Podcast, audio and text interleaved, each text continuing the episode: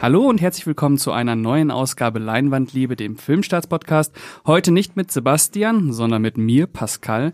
Aber ich bin zum Glück nicht alleine im Podcaststudio. Mir gegenüber sitzt der liebe Stefan. Hallo Stefan. Hallo. Und zu meiner Linken sitzt der liebe Björn. Hallo Björn. Ja, hallo. Genau, und äh, bei uns gibt's heute nicht Podcast mit Schuss, sondern Podcast mit Biss, denn wir sprechen über Renfield mit Nicolas Cage als Dracula. Und bevor wir da einsteigen, würde ich euch oder jemanden von euch bitten, die Inhaltsangabe kurz wiederzugeben. Wer möchte das machen? Ja, das mache dann wohl ich. Vielen Dank. Ähm, wie wir vorher schon festgelegt hatten.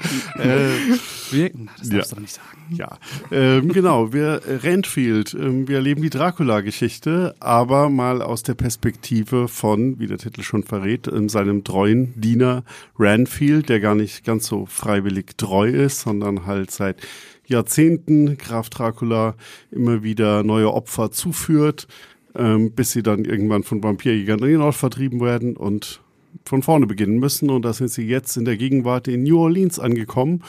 Und Ranfield ist mal wieder auf der Suche nach neuen Opfern und da er schon langsam ihn das schlechte Gewissen plagt, geht er in eine Selbsthilfegruppe für toxische Beziehungen, um da halt vielleicht die äh, Täter als neue Opfer ausfindig zu machen und merkt dabei, hm, ich stecke ziemlich selbst in einer toxischen Beziehung mit Dracula und fängt an, da rauszuwollen. Aber natürlich ist das nicht so einfach bei Dracula, der mal wieder nach der Weltherrschaft greift und alle alles essen will, was ihm den Weg kommt. Und dann spielen auch noch ein paar Mafiosis mit, die dazwischen geraten. Und ich glaube, mehr muss man gar nicht von diesem Film wissen, außer dass Nicolas Cage den Dracula spielt.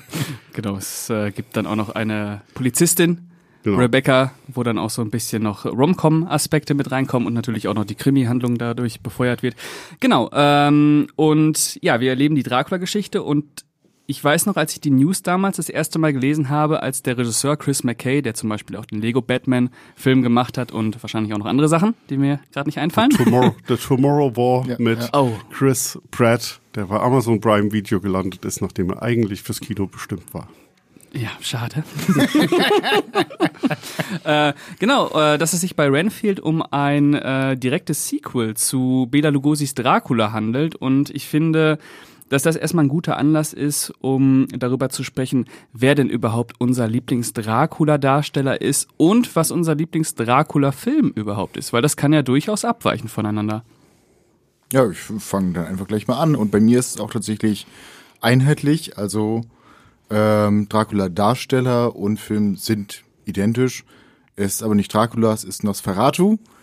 Das ist aber auch nicht Dracula, ne? Zählt trotzdem, es gab nur rechte Probleme damals. Es wurde die Figur leicht verändert, aber die Geschichte ist halt tatsächlich Ja, ja. identisch. Dementsprechend passt das perfekt. Und es ist halt Max Schreck einfach. Es gibt keinen besseren. Der hat eine so tolle Ausstrahlung, die, finde ich, bis heute ungeschlagen ist. Ich tendiere fast auch Nosferatu zu sagen, bei Werner Herzogs Nosferatu und Klaus Kinski. Aber nee, ich würde sagen, ähm, dann doch, Bela Lugosi ist der beste Dracula, aber der beste Film ist ähm, Bram Stokers Dracula von ähm, Francis Ford Coppola. Mhm. Ja, ich äh, kann mich dem nicht anschließen.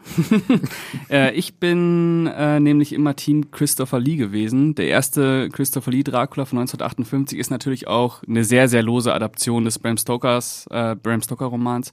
Äh, aber ich würde sagen, dass Christopher Lee wirklich mein liebster Dracula-Darsteller ist und vielleicht sogar auch mein liebster Dracula-Film. Also wie gesagt, der erste. Ansonsten wäre es natürlich die erste äh, Nosferatu ähm, die ich auch absolut grandios finde, kann man auch nur grandios finden. Aber genau, wir haben es mit Renfield jetzt mit einem Sequel zu tun zum Bela Lugosi Dracula, der natürlich auch sehr gut ist. Und äh, ich muss auch sagen, direkt zu Anfang, wenn wir noch einmal den äh, Dracula mit Bela Lugosi sehen, aber Renf äh, Nicholas Holt und äh, Nicolas Cage, Nicolas und Nicolas, ähm, in den Film direkt reingeschnitten wurden, äh, das fand ich schon super stimmungsvoll. Das war, das hat mir Lust gemacht, so den ganzen Film zu gucken. Das sind wahrscheinlich im Endeffekt die besten Szenen des gesamten Films, beziehungsweise sie versprechen halt auch ein bisschen in anderen Filmen, so fast so eine, so eine Hommage, die irgendwo getätigt wird.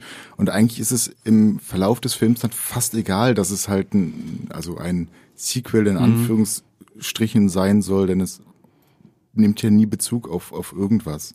Nee, es spielt absolut keine Rolle mehr. Ich glaube, es wird in der Film ähm, wird äh, sehr unterschiedlich die Wahrnehmung. Ihr habt, ihr habt ihn ja in der Pressevorführung mhm. geschaut. Ich habe ihn in der äh, regulären Kinovorführung geschaut, beziehungsweise in der Reihe Creepy Crypt der Berliner York Kinos. Ja.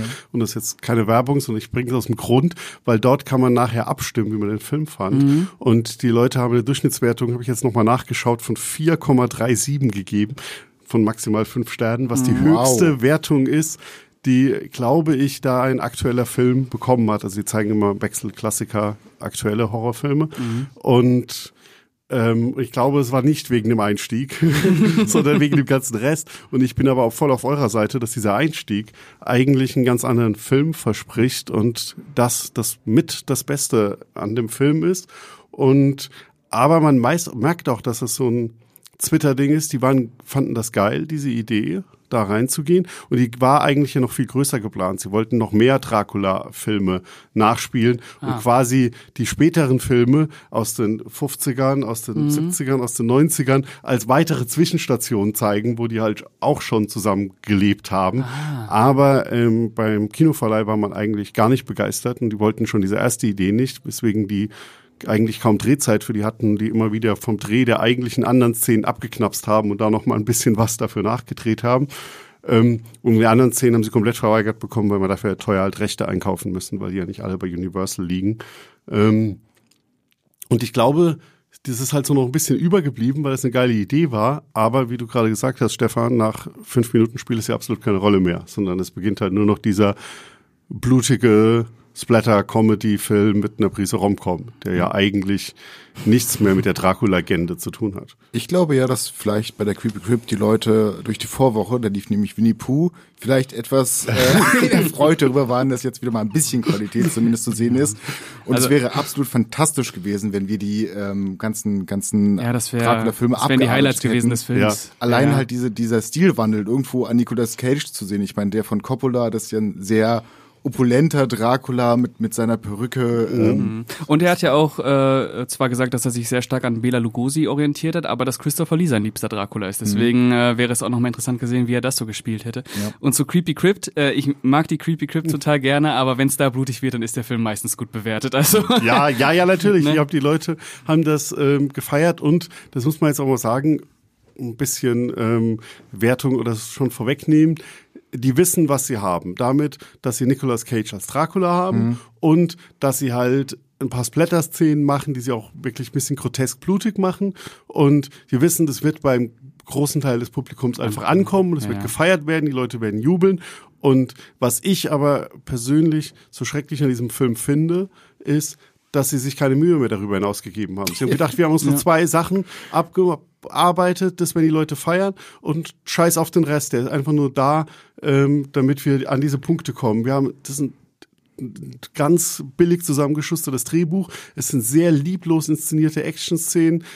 Es ja, wird sich überhaupt keine, es wird sich keine Mühe gegeben, habe ich das Gefühl, sondern es wird sich voll drauf verlassen. Nicolas Cage rockt die Show und wenn er gerade nicht da ist, gibt's dann Blut. gibt's Blut. Ja, ja, ähm, das ist auch mein größter Kritikpunkt. Also der erste Trailer verspricht ja irgendwo noch einen größeren Anteil dieser toxischen Beziehung, also dass das wirklich so im Zentrum der Geschichte steht. Aber man hat schon damals gemerkt, dass das wahrscheinlich wirklich nur irgendwie 10, 15 Minuten des Films einnehmen wird und dann Aquafina und Nicholas Holt äh, in ihrem Krimi-Ding. Und äh, da bin ich dem Film auch echt böse drü äh, drüber, weil ähm, eigentlich wenn diese toxischen Beziehungsmomente kommen, wenn Nicolas Cage und Nicolas Holt mal Zeit bekommen, miteinander zu interagieren. Es gibt ja dann noch diese grandiose äh, Sequenz, wenn Nicolas Holt sich das Apartment geholt hat und Nicolas, äh, Nicolas Cage am Tisch sitzt und sich anhört, warum Nicolas Holt ihm kein Essen mehr bringen möchte und so. Es ist, wie das gespielt ist, ist einfach so eine grandiose Dynamik, die dieser Film ansonsten eigentlich nicht wirklich hat. Und äh, deswegen fand ich das so schade, dass sich eigentlich nicht auf die wahren Stärken besonnen äh, wurde. Und das sind die Bahnstärken des Films. Ja, zumal im Endeffekt sich eine toxische Beziehung ja über Jahre hinweg aufbaut. Also wir hätten da durchaus einfach ein paar Jahre in die Vergangenheit gehen können und mal schauen, ob, ob sie vielleicht irgendwann mal glücklich waren in ihrem Zweigespann, ja. Ja, also du siehst halt immer so ein bisschen die Saat der Idee, zum Beispiel dieses ganze, ähm, ich gehe zu diesen anonymen, ähm, ich weiß jetzt gar nicht, wie sie heißen, aber mhm. dieses anonyme Gegenstück der Alkoholiker, die für toxische Beziehungen mhm. da zusammensitzen. Und da ist ja auch schon ganz interessant, dass diese Szenen ein bisschen länger gefilmt sind und weniger Schnitte und die so ein bisschen ausspielen. Da merkt man schon, okay, da ist schon ein bisschen was dahinter, da wollen sie wirklich auch dieses Thema ranbringen. Aber es sind halt zehn Minuten vom Film, dann ist es eigentlich auch wieder egal, mhm. dass dieses und dann ist es auch einfach Thema ein Gag. war. Ja, und das ist bei vielen Ideen. Zum Beispiel, sie haben auch ähm, Dracula, wenn sie nach New Orleans kommen, muss natürlich Renfield, Dracula ist zu diesem Zeitpunkt ähm, nicht bei Kräften, weil er mal wieder beinahe gestorben wäre in der Auseinandersetzung mit Vampirjägern. Ähm, und deswegen suchen sie einen verlassenen Schauplatz. Und New Orleans, Hurricane Katrina, da haben sie ein Krankenhaus, das seit äh, zwei Jahrzehnten jetzt fast ähm, leer steht. Und die haben das originale Krankenhaus bekommen zum Dreh. Und die nutzen diese Location überhaupt nicht. Und ja. du denkst, das ist so eine geile Location. Da haben sie ein paar Außenshots und das war's. Ein Raum drin. Und dann sind sie ja da drin. Und dieser Raum ist nicht mal besonders irgendwie aufregend. Da hängen dann ein paar Sachen an der Wand. Aber diesen, diese zu nutzen, diese Gänge, die es da gibt, diese verlassenen, die bestimmt creepy sind. Nee, es ist einfach, wer ist eine 0815 Studiokulisse. Mhm. Ja, ja, diese Detailverliebtheit, die man sich von so einem Film wie Renfield, äh, auch in Bezug darauf, das Wissen über die Mythologie von Vampiren und von Dracula, wird hier völlig außer Ast, äh, außer Ast gelassen, genau, außer Acht gelassen, äh, weil man dann eben letztlich doch lieber einen Actionfilm machen wollte. Und äh, ich glaube, kommen wir erstmal darauf zu sprechen, ähm, dass wirklich der Großteil des Films ja durch die Jagd nach Mafioso, Mafiosis äh, bestimmt wird, wo ich mir dachte, das ist wirklich, das hat mich an irgendwelche, an wie irgendwelche Cop-Serien erinnert, äh, irgendwelche Pilotfolgen, wo man dann Bock drauf machen möchte auf, auf die Serie, aber schon tausendmal gesehen hat. Also völlig deplatziert eigentlich in, in dem Film. Oder typisch Dracula. Ja, typisch Dracula, genau. Ja, das sind, das sind ja auch alles Knallchargenfiguren. Also dieser ähm, Bösewicht, sage ich jetzt mal Oberbösewicht hier, Teddy Lobo, der Mafiosi, der ein Mamasöhnchen ist und äh, bisher noch niemanden umgebracht hat, mhm. aber jetzt es endlich mal beweisen will. Der mit Ben Schwartz, der ein sehr talentierter Komiker ist, äh, besetzt wurde, aber der halt jetzt hier wirklich auch so eine tausendmal gesehene Rolle machen wird, die irgendwie die ganze Zeit drüber sein soll und persiflieren soll, aber wo du die ganze Zeit denkst, was soll das? Ähm, das bringt hier nichts rein, der ist nicht irgendwie bedrohlich, es ist dann auch nicht wirklich richtig komisch, oder, sondern mhm. es sind dann einfach so ein paar Pseudo-Witze eingestreut. Und selbst die erste große Action-Szene, also der Film fängt, ähm, oder dieser Plot-Teil geht in, kommt in Gang, dass halt ähm, ähm, Ranfield bei einem Versuch, ein neues Opfer für Dracula ranzuschaffen, halt über diese Mafiosi stolpert und die auseinander nimmt, weil er halt auch Superkräfte hat. Und dann ähm, treffen alle Parteien in so einem Restaurant zusammen und da gibt's dann halt eine wilde Schießer und Reihe und Metzelei, wo sie ja so ein bisschen was versuchen mit diesen Superkräften, dass da durch die Luft gewirbelt wird. Aber es ist nie irgendwie aufregend inszeniert, wo ich denke, da habt ihr jetzt da könnte man was raus machen. Also holt euch doch mal, warum habt ihr euch da nicht ein geiles Stunt-Team reingeholt und nicht die Leute, die vorher Black Adam gemacht haben und The Tomorrow War, sondern ähm, warum habt ihr euch da nicht irgendwie Leute rangeholt, die da wirklich was Interessantes einfach rausholen. So sind es halt die naheliegenden Sachen, die immer mit einer besonders blutigen Szene einfach mhm. enden, weil damit kannst du dir sicher sein, dass du im Kino alles, was davor in der Choreografie scheiße gelaufen ist, ähm, übertüncht wird, weil es ja geil ist, dass der jetzt mit ähm, dem Tablett die Arme abgesäbelt mhm. hat von mhm. dem ähm, Menschen. Ich finde es zudem noch sehr chaotisch geschnitten, muss ich sagen. Also gerade die, die erste Szene, die ist ähm, ein, ein vollkommener Schnittwust. Ich finde, das wird im späteren Verlauf besser. Also gerade diese Action-Szene im, im Apartment-Block, ähm, sage ich mhm. jetzt mal, die ist, die ist deutlich besser und die hat auch so einzelne Momente, die halt so stark wieder drüber sind, dass sie an äh, gute Fansblätter irgendwo erinnern, als dem, als dem einen beispielsweise das Gesicht so komplett abgerissen mhm. wird. Das sind so einzelne Momente, die nicht, die nicht perfekt sind, aber die zumindest halt wirklich gut unterhalten. Oder die äh, Super Slow-Mo, wo mhm. Nicholas Holt da ähm, an, an Aquafina vorbeirauscht und ihr noch nett, nett zuwinkt quasi. Das ist, das, das macht Spaß. Ja, ja, ja. Ähm, also ich muss sagen, ich war zu Anfang durchaus überrascht, wie blutig er dann doch ist. Mhm. Ähm, aber nach einer halben Stunde, nach einer Dreiviertelstunde war das halt auch durch, weil das ja, wie Björn schon immer gesagt hat, total äh, repetitiv ist. Also es ist ja wirklich immer nach dem gleichen Muster. Und ich habe mich gefragt, ob der Chris McKay und der Drehbuchautor, ich weiß nicht, ob er ihn auch geschrieben hat, wahrscheinlich nicht. Nee, ist ein anderer. Ja, äh, ob die nicht vielleicht zu Anfang sich auch gedacht haben, na, wir wollen eigentlich in eine andere Richtung, aber vom Studio vielleicht dann die Auflage bekommen hat, ja, macht mal irgendwie lieber was Klassisches, wo man die Leute heute mit abholen kann. Bringt Blut rein, bringt eine Standardstory rein äh, und Dracula schiebt ihr ein bisschen an den Rand, weil irgendwie hat es sich ja doch so angefühlt, wenn man den Anfang des Films allein betrachtet, da scheinen ja dann auch durchaus Ambitionen und Liebe zum Genre und zum Thema da zu sein. Und die gehen ja dann völlig verloren. Im Endeffekt ist der Film aber jetzt die perfekte Zusammensetzung aus seinen letzten beiden Filmen mit äh, Lego Batman Movie und Tomorrow War. Hast du jetzt zusammengekloppt einfach und hast halt eine Action-Fledermaus, also Action-Dracula. Mhm. Und ja, so ist es. Also ich, ich fand auch, dass es ähm, mich würde sehr interessieren, vielleicht kommt es ja irgendwann noch raus, wie dieses Projekt entstanden ist, von wem da was kam. Ähm, das wurde ursprünglich mal für Dexter Fletcher entwickelt, der Bohemian Rhapsody und mhm. ähm, Rocketman gemacht hat. Und der wollte. Und da hatte ich auch noch in Erinnerung, dass er auch irgendwie gesagt hat, er will was Klassischeres machen. Ja, er wollte so sein Vorbild war so vom Humor ähm, hier What We Do in the Shadows, Fünfzimmerküche, ja. mhm. Sarg hat er mal irgendwie in dem Interview gesagt, so ein bisschen in die Richtung. Ähm, und dann hat er das Projekt aber irgendwann verlassen, weil er andere ähm, Projekte priorisiert hat. Und dann kam Chris McKay an Bord und Vielleicht ist es dann unter dem passiert, dass der halt mir gesagt hat, hier so, ich habe gerade hier Tomorrow War gemacht und das ich weiß, war, wie Action geht. Ja, und nee, da durfte ich nicht ganz so brutal sein. Jetzt kann ich hier ein bisschen brutaler sein oder ja. ähm, ich möchte das machen.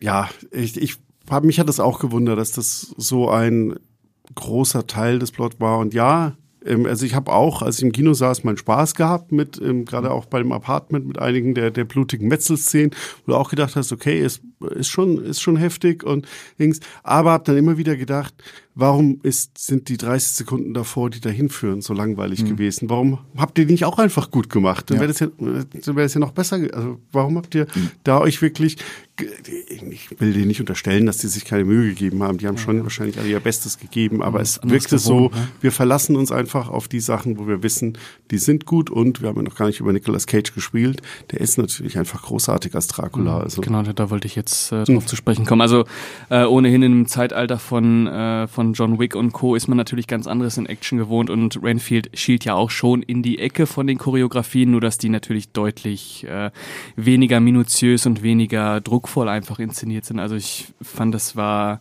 teilweise direct to das, oh, wobei, Direct to DVD darf man nicht schlechtere drehen. Ich, ich weiß, ich weiß, ich weiß, aber, aber, ja, ja, äh, Isaac Florentine und Co. natürlich, aber äh, es war schon eher uninteressant choreografiert. Ja, also im Endeffekt auch für mich ist eine von drei großen Action-Szenen ist halt einfach zu wenig, die, die dann funktioniert. Zumal jedes Mal ein extrem nerviger Soundtrack irgendwo Musik runtergepackt mm. worden ist, die mich wirklich immer rausgebracht hat. Also die mich nicht irgendwie reingezogen hat, sondern wo ich immer gedacht habe, okay, das läuft eigentlich konträr zu dem, was ich gerade sehe und nicht auf eine lustige Art und Weise, sondern wirklich auf eine ihnen ist nichts Besseres eingefallen ja, oder sie hat unbeholfen. nichts anderes unbeholfen. Ja, ja, ja, und es ist ja nicht nur so, dass die Action einfach auch äh, immer auf den blutigen Höhepunkt zusteuert, sie muss halt auch immer noch einen Gag haben und dadurch mhm. sind die einzelnen mhm. Szenen ja völlig überladen und funktionieren hinten und vorne nicht. Also, aber Björn hat es schon angesprochen. Äh, wir wollen jetzt mal über die Schauspieler sprechen und ich würde sagen, wir fangen auch mit Nicolas Cage an, der sich hier einen großen Traum erfüllt hat. Ähm, denn äh, wie ich gelesen habe, seine drei großen Traumrollen sind Captain Nemo, Superman und Dracula. Superman hat, glaube ich, äh, mit, mit einer Sprechrolle irgendwie funktioniert. Teen Titans Go to the Movies. ja. wow, genau. Und ähm, ja, Captain Nemo bislang noch nicht, aber kann ja noch werden. Aber Dracula hat er geschafft. Wie war Nicolas Cage als Dracula? Super. Gut, danke schön. ne, tatsächlich äh, bin ich anders zu erwarten. Ähm, er hat seine, seine typischen Cage-Momente. Äh, und die Ausschließlich? Auch, ja, ja. nee, er ist halt manchmal schon etwas, etwas drüber, aber das passt halt auch wunderbar zur Figur. Also dementsprechend fühlt sich das gar nicht wie, wie sonst wie so ein Ausbruch an, sondern er ist halt einfach ein exzentrischer Vampir. Und das ist halt Graf Dracula nun mal. Also ja. perfekt eigentlich. Also das muss ich auch sagen, dass diese Exzentrik bei den Vampiren ja jetzt auch gar nicht neu ist, das was hm. äh, das was Nicolas Cage da macht. Also selbst Gary Oldman war ja schon äh, sehr gewöhnungsbedürftig hm. äh, in der Art und Weise, wie er das gespielt hat. Aber ähm, ich muss ja sagen, ich bin ja immer großer Vampir-Fan, wenn der Vampir auch Verführer ist. Und ich finde, wenn er Verführer und animalisch ist, äh, ich finde, dass Nicolas Cage das in dem Fall ähm, auch wirklich sehr, sehr gut gemacht hat. Also ich liebe Nicolas Cage ohnehin. Ähm, aber diese Mischung aus diesem sehr, sehr animalischen ähm, Tier, äh, das auf Blut, äh, im Blutrausch ist und dann halt auch eben dieses sehr charismatische, dass man auch teilweise verstehen kann, warum Renfield sich wirklich immer wieder dazu erklärt hat, okay, ich helfe meinem Meister jetzt doch nochmal, weil irgendwie, da ist doch irgendwas. Und äh, ich fand, Nicolas Cage ist schauspielerisch natürlich auch der absolute Höhepunkt im Film, weil er auch das meiste bringt, die meisten Facetten an den Tag legt. Ich finde, wie gesagt, diese Apartment-Sequenz, sein, sein, sein, seine Mimik da ist, war für mich der absolute Oberlacher. Also ich habe lange nicht mehr so gelacht im Kino. Ähm, ja, war sehr, sehr gut. Ich hätte mir nur mehr gewünscht. Ja, gut, das ist natürlich immer bei Nicolas Cage. ähm, ja, ich bin ja sowieso einer der größten Nicolas Cage-Verteidiger auf diesem Planeten, was mittlerweile ja zum Glück nicht mehr gar nicht so viel nötig ist, weil ähm, die Leute das wieder selbst erkennen, dass der auch seit Jahren ähm, ähm, gute äh, Sachen macht und ist natürlich jetzt hier auch seine erste ähm, von einem großen Hollywood-Studio Rolle wieder seit über einem Jahrzehnt. Ähm, Massive Talent war ja noch ein kleineres ähm, Studio. War der letzte Duell der Magier? Genau. Ja, Wirklich? Das so lange Wow. ist es her Ja. und aber er hat in der Zwischenzeit und das ist halt Nicolas Cage gibt immer alles in, in, in seinen Rollen und das ist dann bei so und man merkt, dass ihm diese Rolle einfach auch nochmal Aber da muss ich kurz hat. sagen, dieses gibt immer alles, verstehen die Leute auch immer falsch. Ja. Das ist immer so, äh, er gibt immer alles, das heißt, er grimassiert bis zum geht nicht mehr. Er Nee. hat ja auch noch so Rollen wie Joe oder sonst irgendwas, wo er auch als Charakterdarsteller brillant ist. Absolut, nee, genau. Also er ist, man merkt, er gibt das, was die Rolle, was, was für die Rolle, was für die Rolle verlangt ist. Und es Ja. ist natürlich so, dass viele ähm, Nicolas Cage einfach gebucht haben für exzentrische Rollen, weil er das halt natürlich ähm, auch besonders gut kann. Aber das, hier passt das halt, finde ich, auch wieder wie die Faust aufs Auge, weil, und da hätten sie sogar noch mehr mitspielen können, wir ja nicht nur einfach ähm, eine weitere Interpretation von Dracula haben, der schon oft ein bisschen drüber dargestellt wurde, sondern ja auch ein Dracula, der noch völlig entwurzelt ist, der jetzt hier wieder nach, ne, wie lang wird nicht spezifiziert, aber nach einer sehr langen Zeit ähm, in seinem Sarg mit Regeneration beschäftigt, jetzt wieder in so eine Welt kommt, die ja eigentlich äh, völlig fremd ist und die er auch erstmal so ein bisschen ja entdecken müsste, was dann leider vom Film ein bisschen arg kurz gemacht wird, aber deswegen ist zum Beispiel so ein Moment, wo er da in diesem Apartment sitzt und das ja auch so ein bisschen mit Befremden ähm, ähm, wahrnimmt, dass, dass er Renfield sich hier plötzlich selbstständig machen will und eine eigene Wohnung sich geholt hat bunt. und einen bunten Pulli trägt. Ja, und da die Willkommenstürmatte, das ist auch einer der, der Gags, die ich jetzt ganz nett fand, die funktioniert stimmt. haben. Ja. Ähm, das ist, und da passt das halt, finde ich. Ja, das, ist- das ist ein guter Gag. Und da passt das halt, finde ich, einfach, dass Nicolas Cage da so entrückt und in seiner eigenen Welt agiert, weil es diese Figur auch einfach in ihrer eigenen Welt ist. Ja. Fand übrigens auch Nicolas Cage in der Maske toll. Also Ja. Ähm, das ist auch eine Sache, die man positiv durchaus mal am Film hervorheben darf. Der Regenerations-Dracula Ja, in seinen verschiedenen äh, Stadien, der sieht einfach absolut ekelhaft teilweise Ja, aus. das war schon die trotzdem- Fliegeniveau. Ja, ja, und trotzdem kommt halt Cage durch. Das Ja. ist halt super. Ja, das, Ja. Das, das wollte ich auch noch erwähnen. Also das, das Handwerk äh, bei der Maskenarbeit, bei, bei der Schminke, das, das war ja grandios. Also wenn man sich da vorgestellt hätte, dass sie da noch ein bisschen mehr mitgearbeitet hätten, äh, größere Szenen damit gehabt hätten, ähm, das wäre ja wunderbar gewesen. Ja, ja. Okay, äh, Nicolas Cage, also sagen wir sehr gut. Was sagen wir zu Nicolas Holt? Man kann vielleicht noch mal als kurzen Nachtrag. Ich, ich glaube, man sehnt sich deshalb auch so sehr danach, einen ähm, Nicolas Cage Dracula-Film jetzt nochmal einen richtigen zu sehen, weil er halt mit so viel Leidenschaft im Endeffekt die, diese Rolle spielt. Und weil wir halt diese kurzen Schnipsel am Anfang bekommen haben, die uns ja schon so ein bisschen Lust darauf machen. irgendwie. Ja, die haben geschmeckt. Aber ich hätte mich auch nach einem äh, Dracula Nicolas Cage Film gesehen, wenn ich das jetzt nicht bekommen hätte, weil äh, ich hoffe, dass es irgendwie möglich sein wird, dass wir noch einen äh, richtigen Dracula Film mit ihm bekommen, weil es kann ja eigentlich nur grandios werden. Aber Nicolas Holt, erzähl uns was zu Nicolas Holt, Stefan. ja, der, ich finde, der macht seine Sache grundsolide. es ist, ähm, ist, ist schon okay. Der hat, er ist halt, er, er versinkt halt ähm, gerade im Zusammenspiel mit Cage so ein bisschen, aber das ist auch die Figur von Renfield, die Das halt so sein, angelegt ja. ist. Also ich, ich weiß gar nicht, ob es jetzt seine Schuld ist und dafür macht er das dann halt wirklich im Endeffekt, spielt die Figur solide. Das ist, ja. Ja, ich fand ihn, ich fand ihn richtig gut, weil er gerade das, ähm, die, diese Figur ist, er hat halt dieses mit hängenden Schultern und mhm. duckmäuserig Dracula gegenübertreten, aber gleichzeitig dann auch, wenn er dann ähm, seine Käfer gegessen hat und entfesselt ist, dann plötzlich halt diese super Heldenfigur zu sein, die aber halt trotzdem nicht so aussieht.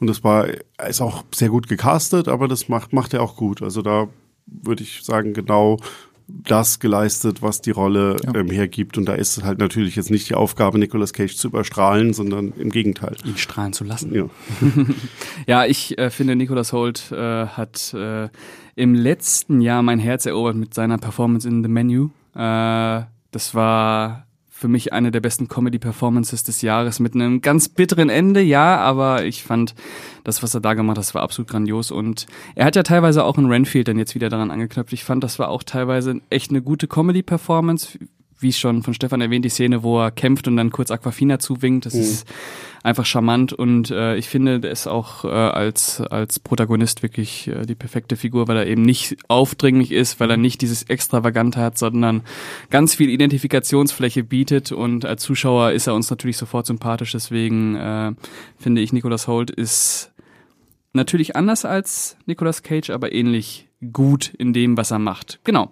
Und, und wenn ich da noch kurz anrücken mhm. kann, weil es passt sehr gut auch zu diesem Winken, was ich auch sehr schön fand, dass auch er entrückt und aus dieser Welt gefallen äh, wirkt, weil er natürlich ja auch aus einem völlig anderen Jahrzehnt stammt ja. und seit, keine Ahnung, ähm, knapp 100 Jahre oder mehr ähm, ja auch keinen Kontakt mit anderen Menschen hatte, außer dass er die ran schafft mhm. für Dracula und er diese ganzen zwischenmenschlichen Sachen ja auch gar nicht kann. Und das hat Holt halt sehr gut rübergebracht, wie Renfield da ja auch irgendwie fremdelt und nicht weiß, wie er sich verhalten soll, wenn er dann, was auch einer der Gags ist, die ich ganz charmant finde, wenn er diese Blumen aufs Polizeirevier mitbringt zur Zeugenaussage. Und Moment, ja. ja. Meine, er hat im Endeffekt ja tatsächlich für Dracula auch Frau und Kind verlassen, verraten, fast wie bei The Whale.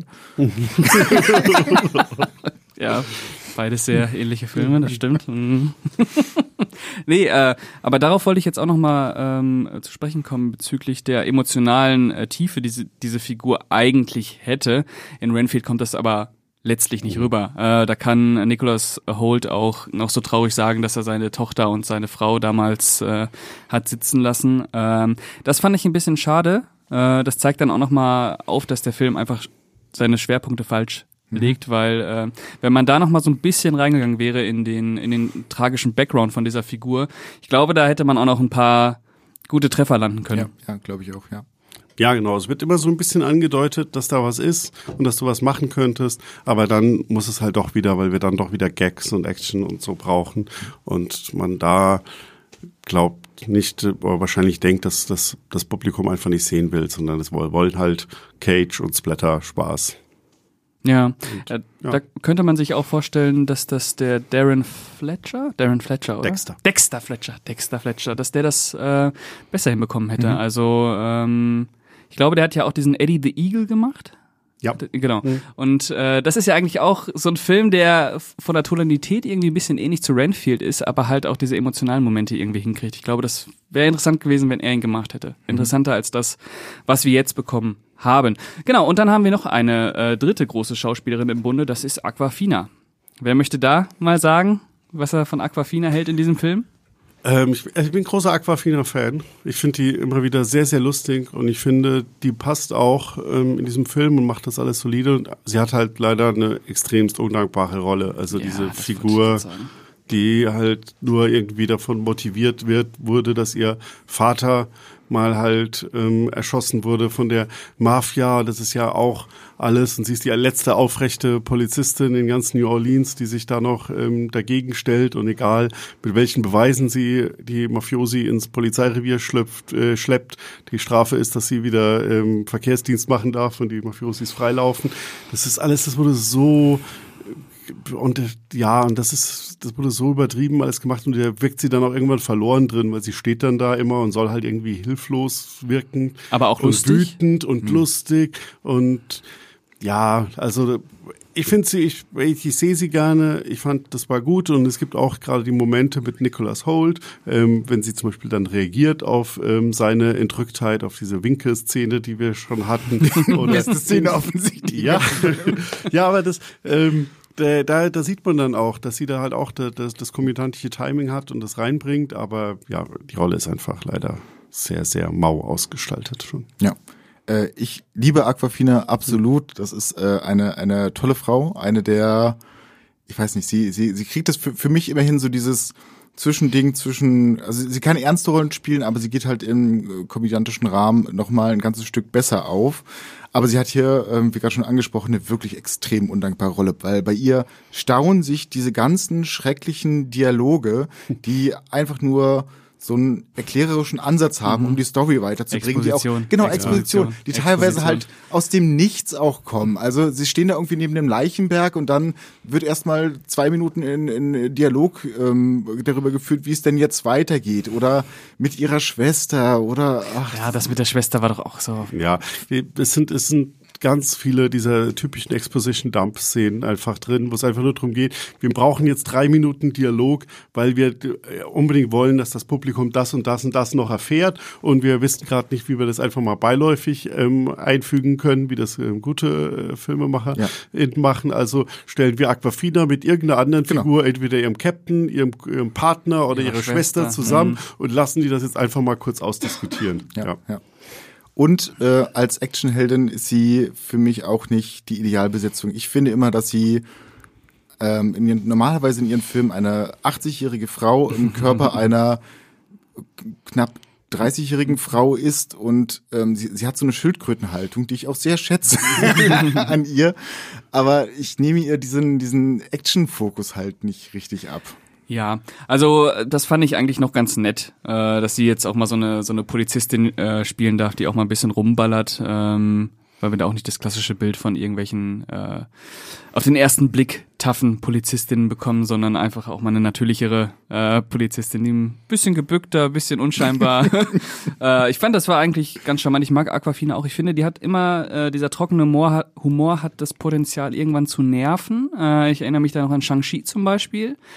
Ähm, aber ich mochte sie hier auch und ich mochte sie auch im Zusammenspiel mit mit Nicholas Holt, weil das wirklich diese beiden Außenseiter, das hat schon hat schon gut äh, gefruchtet. Ähm, es war eigentlich eine, eine schöne Besetzung. Ja. Ja. Ähm, und jetzt ist die große Frage, haben wir noch was? was wir über den Ja, ich Film- würde kurz ja. zur, zur Action in Verbindung mit Aquafina noch was nachtragen, Ja. weil ich finde, sie kann, also gerade der zweite Jumanji, in dem sie eine sehr kleine Rolle hat, aber eine sehr schöne, zeigt auch, wie man sie gut in der Action-Szene einsetzen kann. Aber hier ist halt auch so ein bisschen das Problem, was uns wieder zu der Kritik an der Action selbst zurückführt. Sie haben ja sehr verschiedene Arten von Action in diesem Film. Sie haben einmal die Superkraft von Nicholas Holt. Sie haben diese massige Brutalität, sage ich jetzt mal, von ganz vielen auch äh, Mafia-Schlägern, die da kommen, die ähm, alles irgendwelche bulligen, schwer bewaffneten Typen sind. Und sie haben sie als kleine Polizistin mit einer Pistole. Und ähm, ihre einzige Dings ist, Kraft ist, dass sie halt als einzige von den Leuten schon mal eine Kugel aus mehreren Metern Entfernung ins Ziel bringen kann. ähm, und sie wissen einfach nicht, wie sie diese Sachen miteinander verbinden sollen, dieses Ganze, dass sie es A, ähm, völlig überzeichnet haben, dass es aber trotzdem irgendwie noch ein bisschen glaubwürdig wirkt und dann irgendwie, was halt das Wichtigste ist, ähm, kinematisch interessant ist, dass wir das halt, dass das eine interessante Action-Szene sind. Da, da finden sie den ganzen Film über nie einen Schlüssel, wie sie das zusammenbringen. Dann lassen sie halt hier ähm, Nicholas Holt kurz zwei Mafiosi metzeln und dann gibt's immer wieder diesen Zwischenschritt, Aquafina ballert dreimal Ja. und trifft drei Leute, damit wir sehen, ah ja, die ist ja auch dabei. Die kann auch was. Ja, aber ohne dass das halt wirklich in die in die Action-Szene eingebaut ist und dass sie da was machen, dass die die agieren auch nie wirklich im Team. Also gerade bei dieser ähm, Metzelei in der, im Hochhauskomplex. Da gibt's die eine Szene, wo er so grotesk ihr über dieses Geländer hilft, ähm, wo sie gedacht haben, okay, wir können die mal zusammen interagieren lassen und das macht zwar alles keinen Sinn, aber es, wir finden, das ist ein netter Gag und da haben im Kino auch sehr viele Leute gelacht, also hat das funktioniert. Aber sonst bringen die die gar nicht so richtig mit ihren unterschiedlichen Stilen in Einklang. Da hat keiner eine Choreografie entwickelt, wie das zusammen funktioniert, sondern die machen halt ihr Ding und treffen sich dabei zwischendurch mal. wird sogar zwischendurch sehr absurd, gerade in der letzten Action-Szene, wo die ganzen Vertrauten ähm, plötzlich, Ja, plötzlich da sind. oh da ergibt sie halt überhaupt keinen keinen Sinn mehr, weil sie Ja. halt f- vollkommen out of place ist, ähm, äh, eigentlich theoretisch komplett unterlegen. Wir haben ja gesehen, wie Nicholas Holt Mhm. mit ähm, Normalsterblichen umgeht, wie schnell er kurz einen Prozess mit ihnen macht. Und warum sie da noch irgendwo rumwuselt, weiß man da auch nicht. Weil Ja, sie auch, glaube ich, keine Screentime wirklich bekommt da. ja, und da ich auch ganz genau. furchtbar. Da hätten sie halt irgendwie eine kreative Lösung finden müssen. Wie bauen wir das ein? Ähm, ähm, schön und ja, und im Endeffekt fällt ihnen nichts ein, als immer wieder mal zu zeigen, wie sie dreimal den Abzug betätigt. Ja, es ist leider so. So traurig es klingt, es ist leider so. Ähm, ich glaube, wir kommen dann zum Fazit. Und bevor wir zum Fazit kommen, gibt's eine kleine Werbeunterbrechung. Und da sind wir wieder. Und äh, wer möchte denn anfangen mit seinem Fazit? Ich glaube, Björn. Ja, äh, also mir, mir fällt das hier sehr, sehr schwer bei diesem Film, weil es sehr viele Elemente hat, die ich einfach liebe. Äh, Speziell Nicolas Cage als Dracula. Ähm, ich finde, da stecken Ideen drin von dem, dem Anfang, von dieser ganzen Selbsthilfegruppe und wie sie das machen, ähm, von Nicholas Holt als Redfield. Ich mag, wie gesagt, Aquafina und ich muss auch sagen, ich hatte im Kino meinen Spaß. Ich habe mich nicht gelangweilt. Ich habe mich nur immer wieder geärgert und das ist halt die andere Seite. Ich habe mich selten beim Film so drüber geärgert über ähm, verschenkte Möglichkeiten und ja, ich, ich, sag, ich nenne es jetzt einfach Faulheit. Wir haben uns da nicht richtig äh, mehr noch Gedanken gemacht. Und aber am Ende möchte ich den Film bewerten für das, was er ist und nicht das, was er da sein könnte und gebe deswegen noch knappe, wohlwollende, gutmeinende zweieinhalb Sterne. Hast du dich so ein bisschen von der Stimmung mitreißen lassen auch?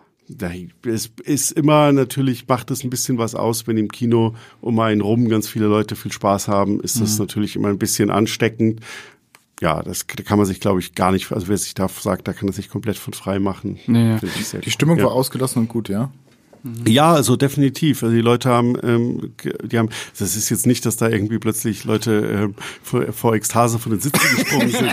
was, ich Kino, was ich im Kino auch schon erlebt habe. Oh, bei welchem Film? Weißt äh, noch? Dings. Ja, hier bei, bei einigen indischen Actionfilmen so, habe ich das Okay. im Kino schon erlebt, dass Leute wirklich ähm, ähm, sehr. Und ich hatte letztens bei, bei Creed 3 sind auch einige Leute wirklich. War das einer sehr, von diesen, diesen TikTok? Ähm, Nee, das waren, das waren ältere Leute, ich weiß jetzt nicht.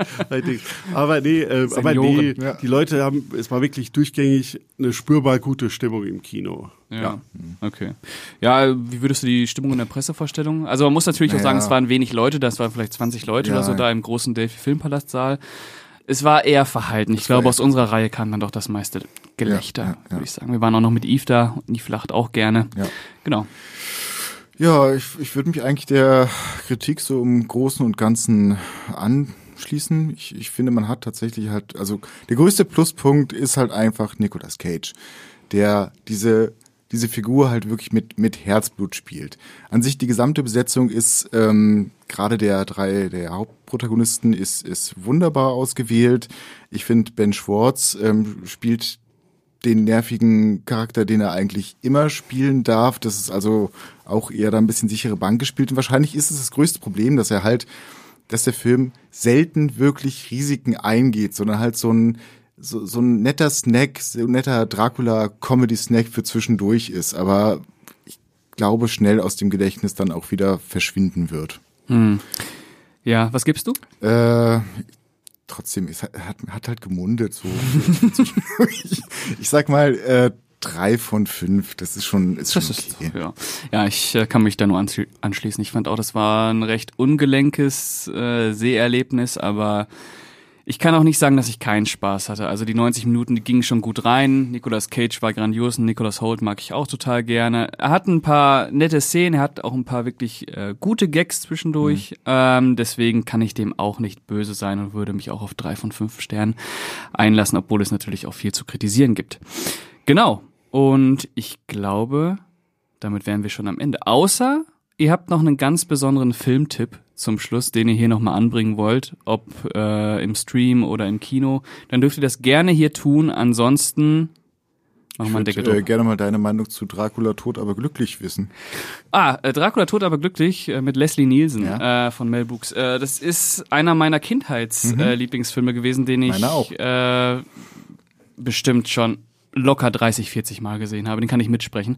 Und äh, im letzten Jahr ist ja auch die Blu-ray rausgekommen, endlich. Äh, habe ich mir natürlich sofort geholt und nochmal geguckt. Und ich muss sagen, ich kann dem nicht böse sein, weil er das als Parodie beherrscht. Ähm, Szenen zu haben, die man auch aus einem ernsten äh, Dracula-Film äh, ja. äh, benutzen oder einfügen könnte und daraus dann halt auch wirklich kreative Gags zieht. Also man merkt, dass Mel Brooks auch eine Leidenschaft für die für Dracula-Filme hat. Also ich finde den nicht herausragend, mhm. äh, aber ich würde sagen, der macht immer noch Spaß, weil er wirklich so eben dieses Detaillierte und dieses Leidenschaftlich hat, was Renfield größtenteils leider abgeht.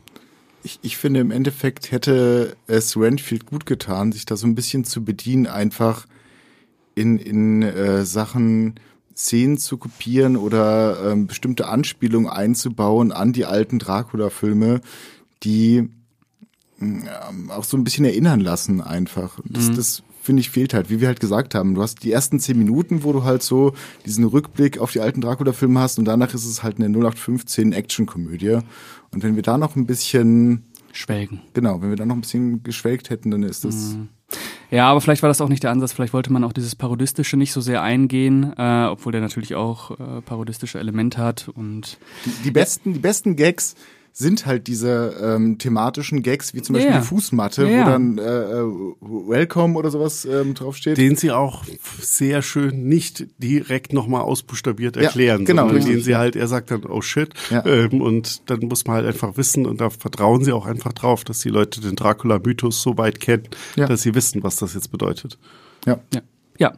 Äh, ja, Dracula tot aber glücklich kann ich hier empfehlen. Äh, Björn, hast du dazu eine Meinung? Erinnerst du dich noch dran? Nee, ich habe nur eine Erinnerung. Während Dracula tot aber glücklich. Ähm, ich würde nur sagen, ich, also ich kann ein bisschen verstehen, dass sie jetzt nicht dann doch nicht zu viel gemacht haben, weil es alle Leute kennen irgendwie den Dracula-Mythos, ja. aber wenn man halt jetzt mal raus auf die Straße geht und die Leute fragt, welchen Dracula-Film habt ihr überhaupt gesehen, dann werden vielleicht sehr wenige Antworten mhm. zurückkommen. Ähm, deswegen wäre das natürlich auch zu viele Anspielungen schnell die Gefahr gewesen, dass es ein bisschen zu Inside Baseball und halt nur noch für die Hardcore-Fans ist. Und wie mein Kinoerlebnis gezeigt hat, kann man mit diesem Film seinen Spaß haben. Und deswegen wäre meine Empfehlung einfach nur an die Leute, ähm, geht weiter ins Kino. Ähm, ob, also wie gesagt, man kann mit Credit viel Spaß haben. Ihr habt jetzt gehört, was wir davon denken und wir haben ja auch positive Worte über den ja, Film verloren.